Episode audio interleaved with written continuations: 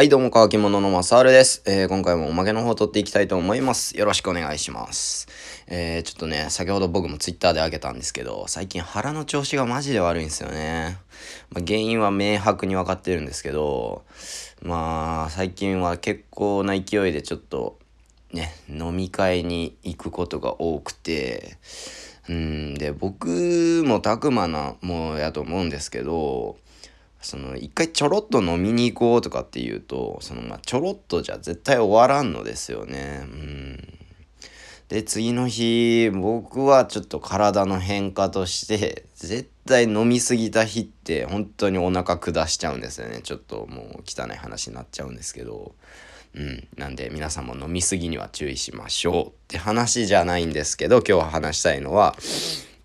はい。で、そんな飲み会で、この間久しぶりに、まあ久しぶりにでもないんですけど、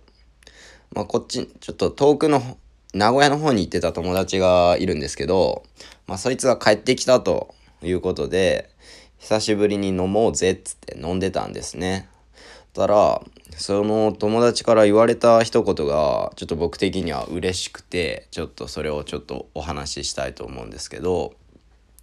まあ、そいつと喋ってた時なんですけど、そいつがふとした時に、マサール、なんか最近、てか、マサールって今喋ってても、なんか、人をなんか否定することって少なくなったよねって、そいつが言ってくれたんですよね。うん。で、それ最近僕はすごく気をつけてることで、その、自分以外の人のことを結構僕なんか否定しちゃう癖、まあ否定っていうか、なんていうんですかね。その、うまく肯定できないっていうか、その人をなんか結構、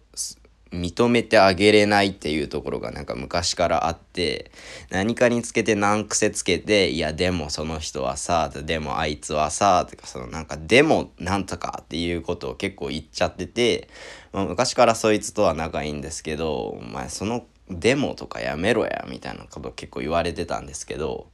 で最近は僕もそれも自分でちょっとずつ自覚しててそう口に出す前に止めるっていうかねそういう一歩考えてから発言するっていうような癖を自分でつけてて、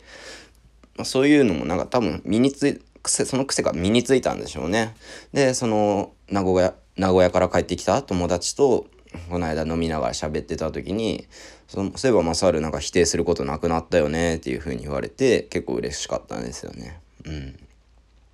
で、やっぱりその否定から入るっていうのは、うん、あんまりやっぱいいことじゃないと思うんですよね。うん。やっぱ否定するところから入っちゃうと、その人のことでもやっぱ悪い部分ばっかり初めて会う人とかでも悪い部分ばっかりとか見えちゃうなって僕思うんですよ。うん。でなんか最近自分ルールじゃないですけど初対面の人とか初めて会った人ですね。そういう人で、まあ、どうしても嫌な人っているじゃないですか。でもそういう人でもどうにかいいところを一つ探そうみたいな風に思ってるんですよね。で、どうし、うん、本当にごく一部、もうどうもならん人っています。うん、どうもならん人。